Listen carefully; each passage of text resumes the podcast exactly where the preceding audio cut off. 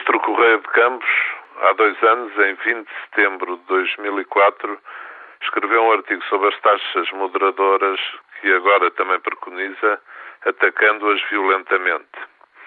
Na altura, essas taxas foram também criticadas pelo então presidente Jorge Sampaio. É bom lembrar que Correia de Campos já foi Ministro da Saúde antes de ser agora e, portanto, tinha a obrigação de saber do que fala e de saber do que escreve. Das duas, uma, ou não pensava o que escreveu há dois anos, ou não pensa aquilo que defende agora. Quem tem uma atitude destas não tem solidez de pensamento suficiente para ser ministro. Na altura, há dois anos, o atual Primeiro-Ministro Sócrates criticou também essas mesmas taxas moderadoras, que não eram para internamentos. Mas, enfim, estava em campanha para líder do Partido Socialista com Manuel Alegre e com João Soares.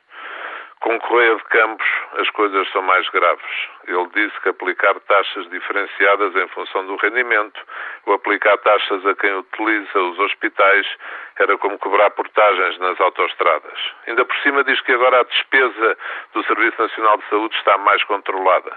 E depois diz que mudou de opinião porque a situação financeira do Serviço Nacional de Saúde é muito grave. Não diz, pois, coisa com coisa não bate certo o que escreveu há dois anos com o que defende agora. Até podia dizer que mudou de pensamento, mas também era mudar de pensamento muito depressa sobre uma questão política de fundo. Por isso mesmo, em minha opinião, não tem condições para continuar a ser ministro. Podem haver trapalhadas, como alguns dizem, podem haver episódios. O ministro da Economia teve uma das tais que acontece a qualquer um. Dizer-se uma coisa e o seu contrário, isso é mais grave em quem quer ser ministro.